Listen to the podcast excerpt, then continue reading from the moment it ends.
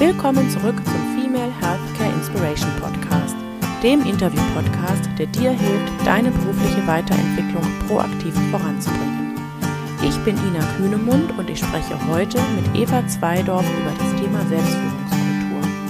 Eva ist Inhaberin der Kulturreformer hier in Hamburg und unterstützt Unternehmen als Coworking-Partnerin auf dem Weg in eine neue Arbeitskultur.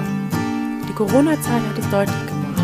Fähigkeit der Selbstführung ist eine notwendige Kompetenz der Mitarbeiter in der heutigen Zeit. Wenn du an deiner Selbstführung arbeiten möchtest, kannst du aus diesem Interview wertvolle Empfehlungen mitnehmen, auf emotionaler und rationaler Ebene. Es ist das erste Face-to-Face-Interview und dadurch ein sehr schönes Interview geworden, wie ich finde. Ich wünsche dir viel Spaß dabei. Ja, hallo Eva. Eine ganz neue Situation hier heute. Das erste Interview nicht remote, sondern face to face, trotz Corona bei dir in deinen Büroräumlichkeiten. Ja, toll, dass du da bist, äh, weil wir haben uns das jetzt irgendwie schon so lange vorgenommen und durch Corona sind wir jetzt nicht zusammengekommen, aber jetzt haben wir irgendwie gedacht, so jetzt können wir es einfach mal probieren mhm. und äh, wir haben gesagt, nee, also von Corona haben wir ein bisschen jetzt auch mal genug, ne? so ein persönliches Treffen, wo wir auch beide in Hamburg sitzen, ne? mhm. ne? wäre ja fatal, mhm. wenn man das irgendwie nicht nutzt mhm. und ich freue mich ganz toll, dass du da bist und äh, wir werden jetzt, glaube ich, ein ganz spannendes Thema uns auch anschauen. Ja, davon bin ich überzeugt. Es geht heute um das Thema Selbstführung Ernährungskultur. Und ich würde sagen, wir steigen einfach direkt mal ein. Ähm, sag uns doch mal, was du unter Selbstführungskultur verstehst. Genau, ähm, und äh, wir hatten ja, bevor wir jetzt äh, sozusagen diesen Nachmittag hier vorbereitet haben, haben wir so ein bisschen schon geschwatzt. Und äh, ich fand das ganz spannend, weil man ja, wenn man andere Leute fragt, äh, dann kann man entweder keine Antwort kriegen oder ganz viele unterschiedliche. Mhm. Und äh, ich glaube, das ist auch so, dass jeder was anderes darunter verstehen kann. Und ich kann ja einfach sozusagen meine Perspektive mal darstellen. Ja. Ähm, und vielleicht erzähle ich kurz vorher, wie wir überhaupt zu dem Thema gekommen sind? Ja, gerne. Genau. Ähm, Im Grunde genommen äh, beschäftigen wir uns jetzt, glaube ich, seit vier Jahren so mit den kulturellen Themen. Und äh, wir waren in einigen Unternehmen vorrangig so mit Entwicklungsarbeit und Zukunftslaboren und Lernwerkstätten. Und das war eine ganz, ganz tolle Arbeit, weil wir dann Menschen begleiten konnten, so über ein halbes Jahr, ähm, die sich sozusagen neuen Zukunftsthemen widmen konnten. Mhm. Und äh, nach einem halben Jahr haben wir die in die Abteilung wieder zurückgegeben. Vielmehr mussten die sich dann immer vollständig wieder integrieren. Und so hatten sie immer so ein bisschen Zeit, auch mal was anderes zu machen. Und äh, die Leute kamen irgendwie immer so ganz neugierig und ganz wach und, und immer mit ganz, ganz viel äh, Energie auch äh, zu den äh, Lernwerkstätten mhm. und auch wieder zu ihren Teams zurück. Mhm. Und nachdem wir nach einem halben Jahr wieder zurückgekommen waren, haben wir immer gesehen, das war wie, beim, wie, wie vorher. Ne? Und äh, dann haben wir gesagt, ach, schade, ne? die ist so eine Arbeit gemacht, also so eine Arbeit, die auch irgendwie für uns ganz toll war und ich glaube für alle wertvoll war.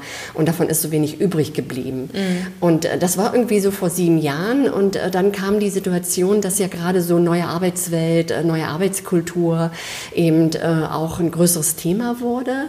Mhm. Und da haben wir dann gesagt, komm, das ist doch jetzt der richtige Zeitpunkt, eigentlich nochmal so einen anderen Rahmen auch in den Unternehmen aufzumachen. Mhm. Und wir hatten damals die Möglichkeit, mit Geschäftsführung und Vorständen zu sprechen und haben gesagt, es ist doch einfach schade, wenn da so wenig übrig bleibt. Lasst uns doch mal sozusagen schauen, ob nicht hier eine neue Arbeitskultur an sich etabliert werden muss. Mhm. Und äh, da sind wir dann äh, sozusagen zu diesem Thema gekommen. Ja, spannend. Und das ist jetzt ja auch schon wie lange her? Ach, das, also ich sage mal, das mit diesen Zukunftswerkstätten oder Entwicklungswerkstätten ist bestimmt schon sieben Jahre her. Mhm. Ich muss allerdings sagen, so einmal im Jahr machen wir immer noch mal eine, weil irgendein Unternehmen dann anfragt mhm. und äh, es ist immer noch eine tolle Arbeit. Mhm. Ne? Yeah. Mhm. Also äh, äh, vorher hatte ich äh, so Leute da von äh, IT-Entwicklern bis hin äh, Business Development oder aber auch ein Rechtswissenschaftler. Mhm. Ne? Mhm. Und trotzdem funktioniert das alles du. Mhm.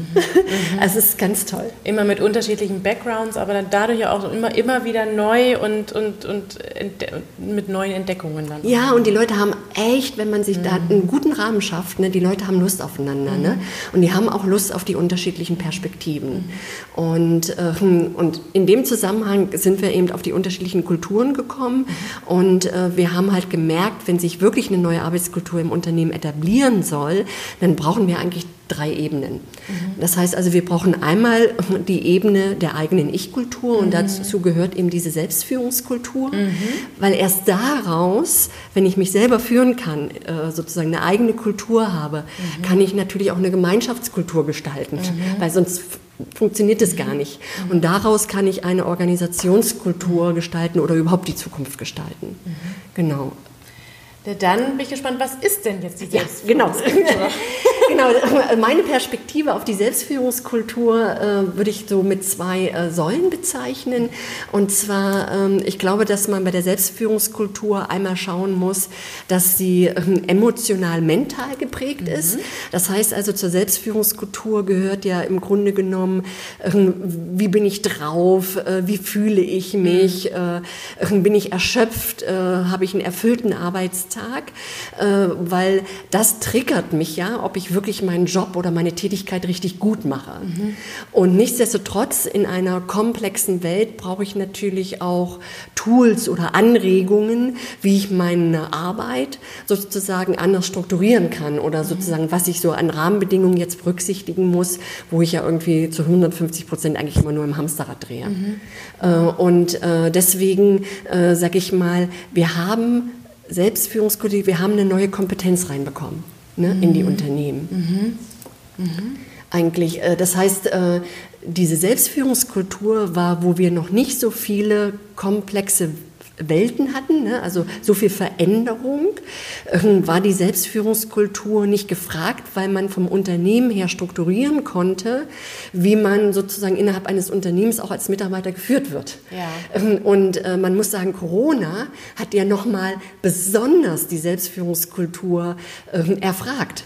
Genau, ja. Also ich, ich, das, das ist auch das, was man ja gemerkt hat, dass gerade in Corona-Zeiten dieses ähm, Thema bei jedem plötzlich auf der Agenda stand, ne? Selbstführungskultur. Also da hat man ja ganz, ganz unterschiedliche Meinungen gehört äh, oder, oder unterschiedliche Sichtweisen auch auf das Homeoffice und ob das jetzt gemocht wird oder nicht, ob man da gut mit zurechtkommt oder nicht. Genau, und das ist eigentlich auch dieses Thema. Ne? Die Mitarbeiter waren bisher vielfach, ne? es gab ja natürlich auch schon Homeoffice, aber mhm. vielfach waren sie ja in den Unternehmen eingebunden. Ja. Und ein Unternehmen, wenn ich da irgendwie acht Stunden arbeite oder sieben Stunden oder fünf Stunden, strukturiert für mich natürlich auch so ein bisschen den Arbeitsalltag. Das muss man ja ehrlicherweise sagen. Ja. Und wenn ich nur mit der Kollegin am Mittag äh, zum Mittagessen gehe, ne? Ja, dann esse ich aber Mittag. Ne? Oder, so. oder wenn es im Unternehmen immer zur festen Zeit das Mittagessen gibt.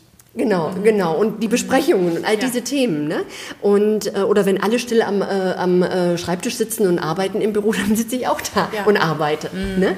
Und äh, das ist ja weggefallen. Mhm. Das heißt also, jeder ist irgendwie nach Hause und deswegen ist natürlich die Selbstführungskultur als Kompetenz, ne? Mhm. man muss es ja heute wirklich als Kompetenz sehen, äh, enorm relevant geworden. Mhm.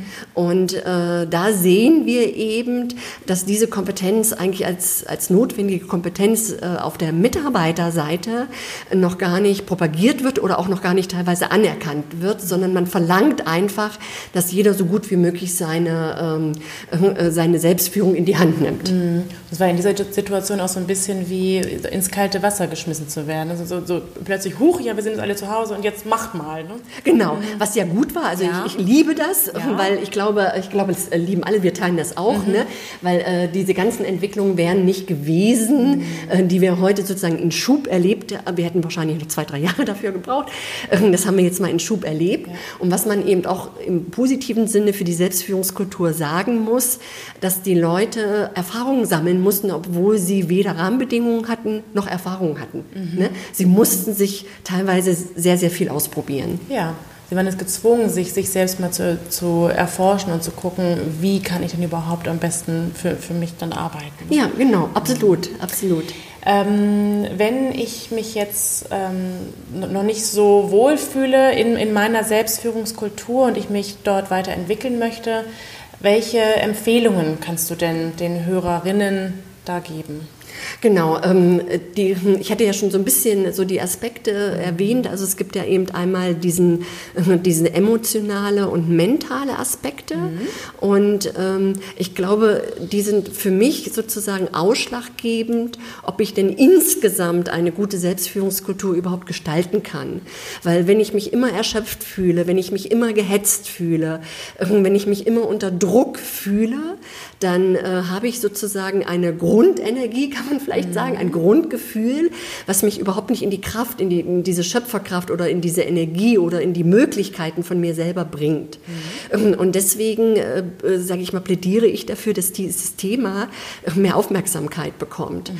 Und äh, die Frage ist halt, was kann ich da konkret machen? Ich kann natürlich mal anfangen und horchen und wahrnehmen, vor allen Dingen auch wahrnehmen, mit welchem Gefühl ich denn so über den Tag gehe. Ja. Ähm, und äh, in dieser Säule bin ich wirklich ein ganz, ganz großer Fan von Journaling, mhm. ne, muss ich mal so sagen, weil ich glaube, in einer komplexen Welt, wo uns ja nicht tagtäglich ein Coach zur Verfügung steht und äh, wo wir nicht tagtäglich wen an der Seite haben, mhm. müssen wir anfangen, mit uns selbst zu sprechen. Sag nochmal, also ich, ich könnte mir vorstellen, dass nicht jeder mit Journaling was anfangen kann, was du, was du unter Journaling verstehst. Genau, also unter Journaling verstehe ich, dass man eine Bereitschaft entwickelt, für sich selber sozusagen äh, in einen Schreibdialog zu treten.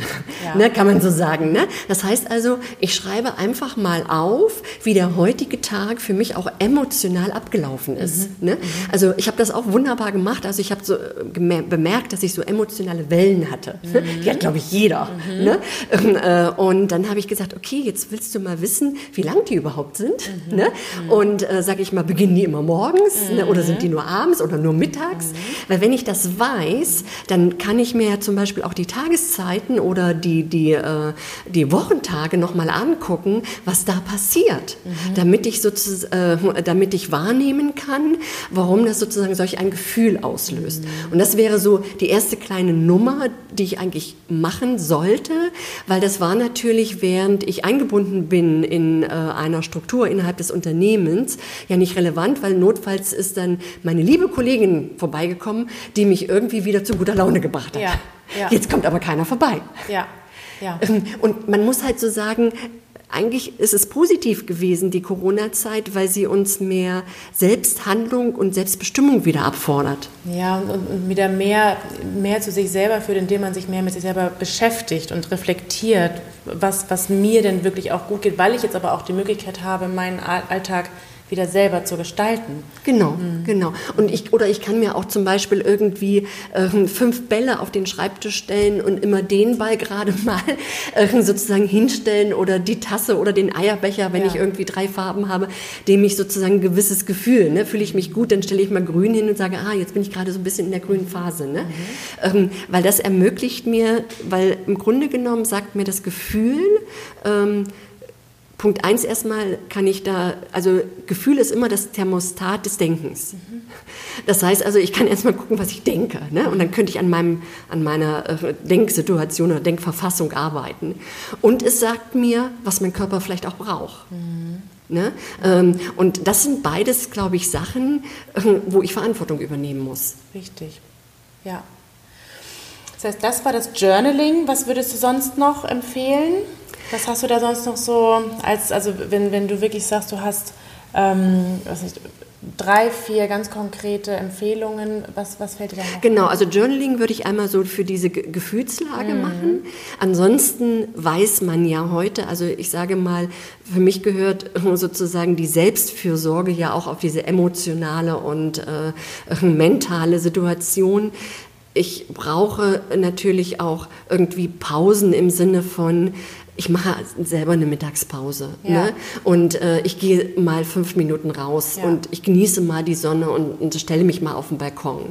Was ich wirklich auch eine ganz, ganz tolle Sache mache, und da muss man ja so sagen, das würde ja im Homeoffice oder wenn man zu Hause ist viel besser klappen, sind wirklich wunderbare Atemtechniken. Mhm. Weil das große Problem, also man hat ja festgestellt, dass wir, wenn wir im Druck sind, viel zu kurzatmig sind. Mhm.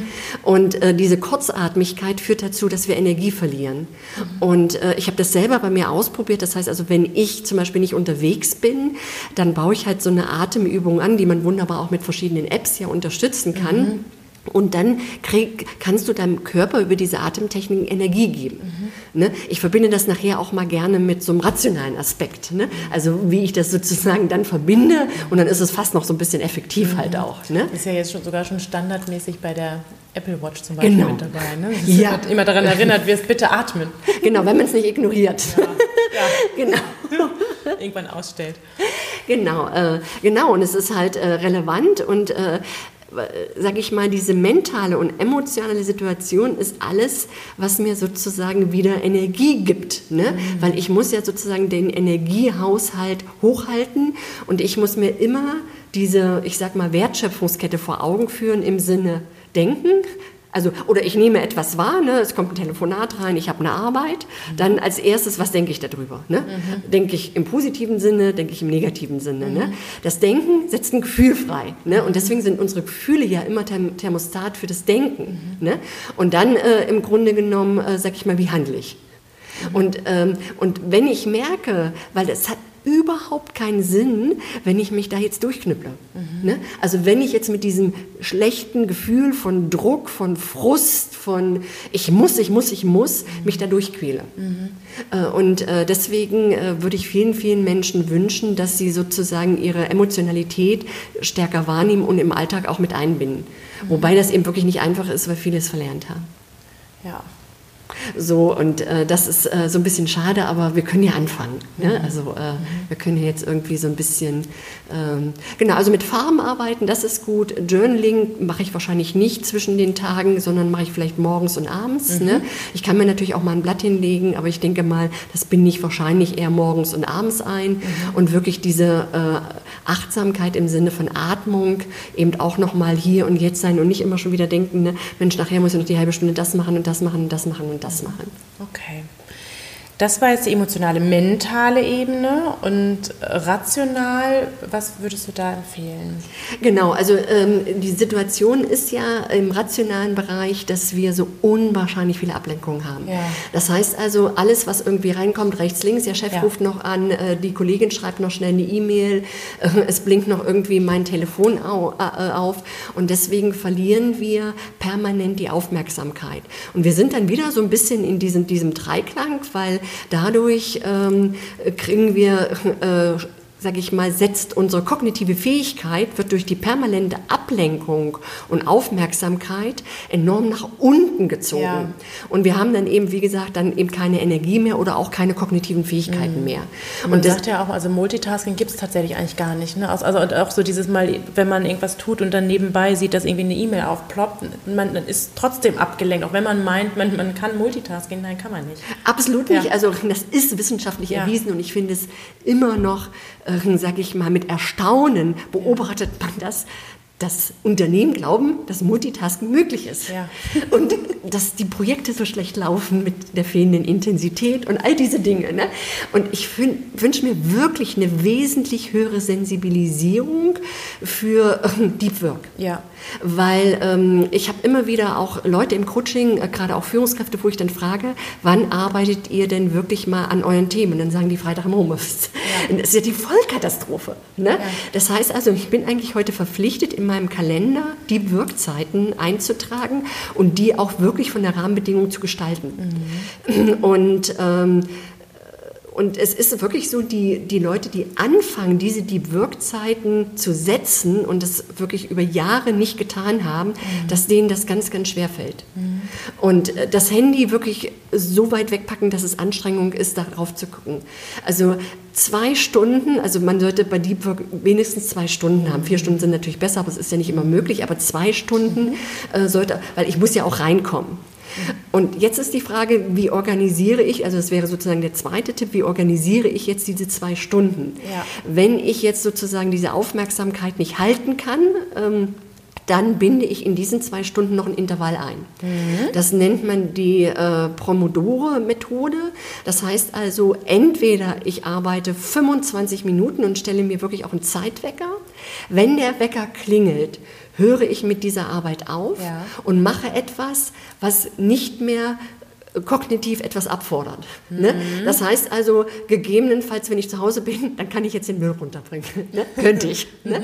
Oder die Blumen gießen. Ne? Spülmaschine, wenn, ausräumen. Spülmaschine ausräumen. Ja. Und wenn ich äh, jetzt im Büro bin, äh, sage ich mal, äh, dann könnte ich äh, vielleicht was sortieren oder ich nutze eben die Zeit, weil die Tür ja zu ist, für eine Atemtechnik und gucke eben mal aus dem Fenster. Mhm. Ne? Würdest du auch in der Zeit ähm, in die Küche gehen und mit einem, mit einem Kollegen Nein. schnacken? Nein. Also das heißt, diese Pause wirklich für sich, ohne Interaktion mit, ohne Interaktion. mit anderen oder auch mit anderen Medien, also auch nicht E-Mails abarbeiten, Nein. sondern... Genau, also auch mhm. wirklich nicht dann sagen, okay, jetzt habe ich fünf Minuten, kann ich ja mal gucken, was an E-Mails reingekommen ja. sind. Weil äh, das große Problem ist, also man hat halt festgestellt, diese halbe Stunde, das kann ich auch bis 50 Minuten ausdehnen, kann ich sehr gut die kognitive Fähigkeit halten. Das heißt also, ich ziehe den Hochfluss der kognitiven Möglichkeiten ja. meines Gehirns ab. Ja. Ähm, und wenn ich das jetzt überschreite, ne, das heißt also, ich spreche dann nochmal mit einem Kollegen, dann fällt es runter. Mhm. Das heißt also, ich kann, ich habe nicht mehr diese Intensität. Mhm. Und wenn ich aber jetzt einen Break mache ne, mhm. und wirklich irgendwie was sortiere, also sortieren im Sinne, alles, was nicht eben äh, sozusagen, ne, wenn ich jetzt mhm. nachdenken muss, okay, gehört das dahin, nur dahin ist das eben doof, aber wenn ich nur nach rechts und links, kann ich natürlich mal was aufräumen. Ja. Ähm, äh, dann habe ich fünf Minuten, also muss man sagen, äh, habe ich einen kognitiven Break gemacht und kann dann auf der gleichen Level weiterarbeiten. Und dann komme ich aus diesen zwei Stunden und habe echt was geschafft. Das heißt, ich ähm, arbeite 25 Minuten voll konzentriert, fünf Minuten Pause, wieder 25 Minuten voll konzentriert, fünf Minuten Pause und das halt bis zu zwei Stunden. Genau, okay. Genau. Mhm. Ähm, wenn ich jetzt an Themen dran bin, die ein bisschen länger, kann ich es auch auf 50 Minuten ausdehnen. Wenn ich aber jetzt einsteige und ich will wirklich diese Arbeit erstmal wegschaffen und es fällt mir schwer, diese aufmerksam zu halten, dann würde ich diese 25 Minuten mhm. wählen. Und ich muss ganz ehrlich sagen, ich wende das sehr, sehr oft an, gerade für Arbeiten, die ich auch anstrengend finde, weil ich sie mhm. vielleicht nicht so hypergern mache. Mhm. Aber sie müssen ja mal irgendwann geschafft werden. Und es funktioniert super, weil ähm, früher bin ich rausgegangen und war erschöpft. Mhm. Heute gehe ich raus und bin erfüllt, weil ich freue mich, dass sie weg sind und es ist mir mit Leichtigkeit gelungen. Weil 25 Minuten hältst du immer gut durch. Ja, und 25 Minuten ist dann ja auch nicht mehr lang. Also nee. ich, ich finde das dann immer, wenn man, wenn man eine Aufgabe vor sich hat, die einem vielleicht nicht ganz so gefällt, dann denkt man immer, oh Gott, dann sitze ich da zwei Stunden dran. Natürlich sitze ich zwei Stunden dran, wenn ich nebenbei noch zig andere Sachen mache. Aber so ist es dann ja auch wirklich befreiend, wenn man das in 25 Minuten, ja. was dann ja für einen selber auch wieder ein Erfolgserlebnis ist, wenn man das so schnell geschafft hat, auch wirklich abgehakt hat. Genau. Und ich habe das wirklich, also Selbstexperiment ist ja mhm. erstmal, ne? Ich habe Arbeiten gebraucht, da habe ich einen Dreivierteltag gebraucht. Das schaffst du in drei bis vier Stunden. Ja. Ähm, und wenn du jetzt aber an Themen arbeitest, zum Beispiel, die die doch eher deine Leidenschaft sind oder die du gerne machst, dann äh, mach 50 Minuten, aber mach dann 10 Minuten Pause. Mhm. Aber wichtig ist ja erstmal, dass die Leute sich überhaupt in der Woche diese Deep Work Zeiten setzen und auch wirklich den Rahmen dafür schaffen. Ja. ja. Ähm, und äh, äh, weil ansonsten, ähm, also ich trainiere dann sozusagen ja auch immer nur noch äh, meine erste äh, sozusagen äh, äh, nur ein Teil meiner Gehirnhälfte, wenn ich nie Deep Work habe. Das ist halt auch noch so ein Problem. Das heißt also, wir unterfordern uns ja dauerhaft kognitiv, was wir eigentlich als Menschen leisten können, wenn wir uns nicht ab und zu auch mal Deep Work leisten. Mhm. Und dann ist, also wenn man, wenn wir auch Deep Work haben, gehen wir dann ja auch wieder viel besser vorbereitet dann auch in die Meetings rein. Also das ist ja, das ist ja auf, auf mehreren Ebenen total sinnvoll, dass man diese Deep Work Phasen hat, um auch wirklich mal ein Ergebnis ja. zu haben. Ja. Und das glaube ich ist leider in der Corona-Zeit nicht gelungen, wenn ich viele höre. Dann habe ich viele gehört, dass sie irgendwie sechs Stunden in virtuellen Meetings hingen ja. und die abgehalten haben.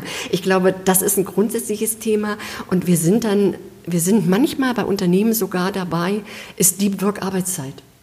Also es, mm. ist, es ist fast äh, schizophren, aber das ist es so. Ne? Mm. Also Deep Work ist, wenn ich im Grunde genommen permanent irgendwie in Interaktion ist, aber es ist Deep Work Arbeitszeit.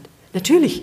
Ja. Ähm, also, ja. aber es ist mittlerweile wirklich so gesellschaftlich und auf, aufgrund der Komplexität drehen eigentlich alle so irgendwie nur noch in so einer Hyperaktivität. Ja. Ja, komisch eigentlich, ne? Ja, schade. Ja. Aber ich glaube, es gibt, ähm, es gibt äh, sozusagen Besinnung, würde ich das mal nennen. Ne? Es gibt Besinnung ähm, und es probieren, es sind ja auch viele bereit, etwas auszuprobieren. Ja. Und ich habe schon auch das Gefühl, dass es so ein bisschen wieder zurückgeht. Also ja, also es, wir, wir haben, hatten jetzt ja so eine Zeit, wo es ganz viel, also ist ja auch durch die ganzen Medien und so, wir sind so drauf gepolt, man muss irgendwie sichtbar sein und, und, und ähm, die Arbeit, das, was man tut, muss irgendwie sichtbar sein. Aber ich habe das Gefühl, dass wir jetzt so wieder ein Stück zurückgehen, dass durchaus auch es wieder anerkannt wird, dass, dass man auch in Ruhe mal etwas erarbeitet und dann, und dann halt wieder sichtbar wird, aber eben nicht permanent ähm, auf, ja. auf, Sicht sein muss. Ja. Mhm. Und ich glaube, wir werden das spätestens verlieren, wenn Unternehmen nicht mehr darüber nachdenken, Arbeitszeit zu bezahlen, sondern Wirkung. Ja. Weil wenn Wirkung bezahlt wird, ähm, dann braucht die die Wirkzeit. Ja. Ähm, ja. Weil das ist einfach genau. eine andere Sichtweise. Ne?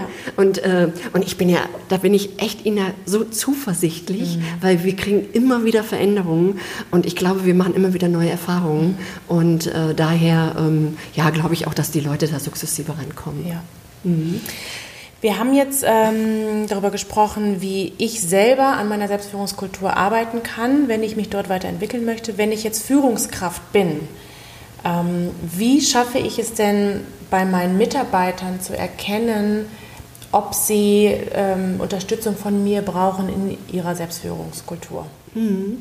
Ähm, ich finde das ein hochspannendes Thema, weil ich das Gefühl hatte, gerade jetzt, wenn wir Corona-Zeit mal als Beispielzeit nehmen können, äh, dass man verlangt hat, dass jeder eine Selbstführungskultur irgendwo sich ermöglichen soll.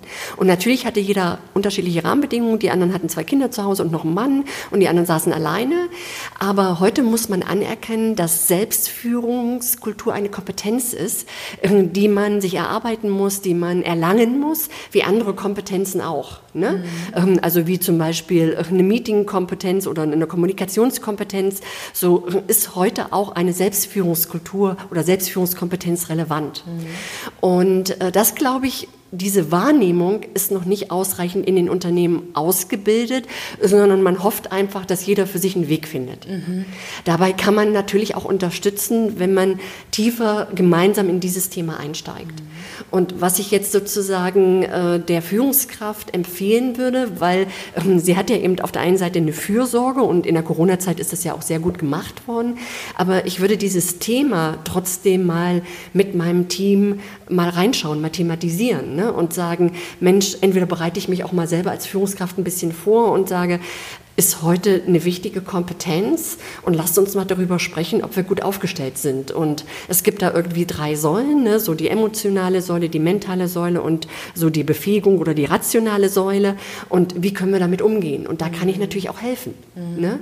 Ähm, und das finde ich so ein bisschen äh, schade, weil, ähm, wie wir ja im Gespräch schon gemerkt haben, äh, dass jeder, glaube ich, eher versucht durchzukommen. Mhm. Aber ähm, diese Kompetenz, weil das ja auch anhalten wird und wir werden ja immer mehr flexiblere Arbeitszeiten bekommen und dann hoffen wir doch einfach, dass jeder eine unheimlich gute Selbstführungskultur sich angeeignet hat. Ne? Mhm. Und dafür müssen wir eine Selbstführungskompetenz aufbauen.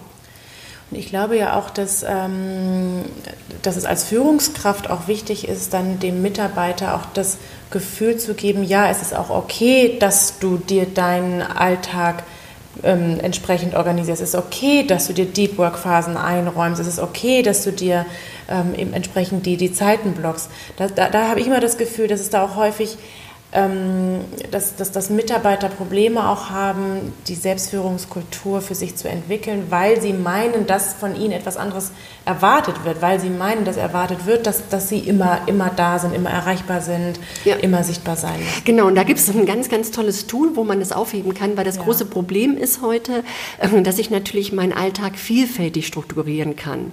Ja. Ähm, und das, was ich wirklich gegenüber Team oder Resonanz oder Führungskraft erbringen können, ähm, das äh, sage ich sage mal, spinne ich ja im Kopf im Szenario, was eventuell die möglichen Erwartungen sein könnten. Und was ich finde, da sind wir dann bei der Wir-Kultur, jetzt mal ganz kurz, mhm. weil was ich eigentlich toll finde, wenn heute Teams sich Prinzipien setzen. Mhm. Prinzipien von Reaktionsfähigkeit, äh, Prinzipien von Erwartungen, das müssen nicht viel sein, aber wenn Teams sich heute Prinzipien setzen, dann ermöglich, ermöglichen sie sich Freiheit mhm. und nicht Einschränkung. Mhm. Weil in der komplexen Welt kann ich ja alles denken, was ich erbringen muss. Mhm. Wenn ich aber genau diesen Kern weiß, ne, auf den wir uns geeinigt haben, mhm. ist alles andere Freiheit. Also die Spielregeln innerhalb des Teams, ne? ja. Und, und das ist so spannend, weil wenn man das immer anspricht, dann denken immer viele, durch Prinzipien äh, werden sie eingeschränkt, aber nicht in einer komplexen Welt. Nee. In einer komplexen Welt ist es genau umgekehrt. Mhm. Weil man ein gleiches Verständnis hat, ja. Also ganz spannend. Ja. Aber da machen wir einen nächsten Podcast. Ja. Spannend ist, ist, das, ist, das, ist das Stichwort. Ich fand das Gespräch sehr spannend, sehr inspirierend und ähm, gerne ein, ein weiteres äh, Gespräch. Also, du hast noch einiges mehr an Themen, glaube ich, die du, die du äh, zu teilen hast. Genau, und äh, Ina, das machen wir auf alle Fälle. Äh, und äh, wir nehmen uns aber auch noch was anderes vor. Ne? Ja, auf jeden Denn, Fall. Äh, ich muss nämlich dazu sagen, äh, Ina ist auch Unternehmerin und Geschäftsführerin und hat einiges zu sagen. Und wir haben uns heute schon vorgenommen, dass es nochmal einen anderen Podcast geben wird. Auf jeden Fall. Okay, vielen, vielen Dank, liebe Ina. Ich habe dir zu danken. Danke, Eva. Okay, bis dann. Ich hoffe, dass du für dich einige wertvolle Inspirationen mitgenommen hast und freue mich, wenn du zur nächsten Folge wieder vorbeischaust, hier beim Female Healthcare Inspiration Podcast. Deine Ina Kühnemund.